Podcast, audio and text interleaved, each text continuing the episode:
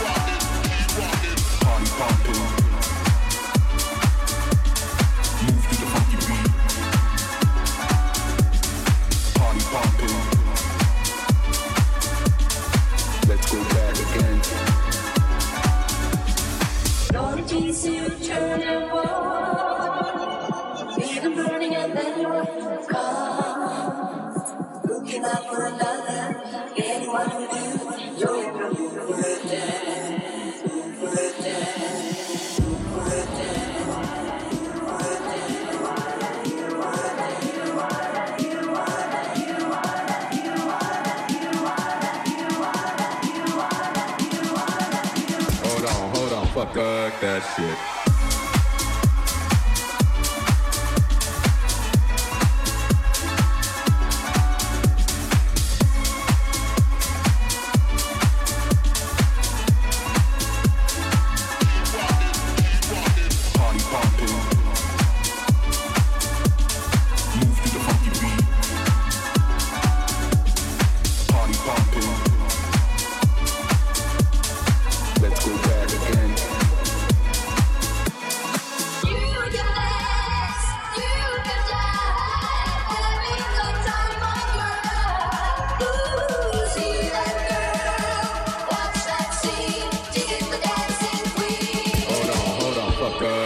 Yes.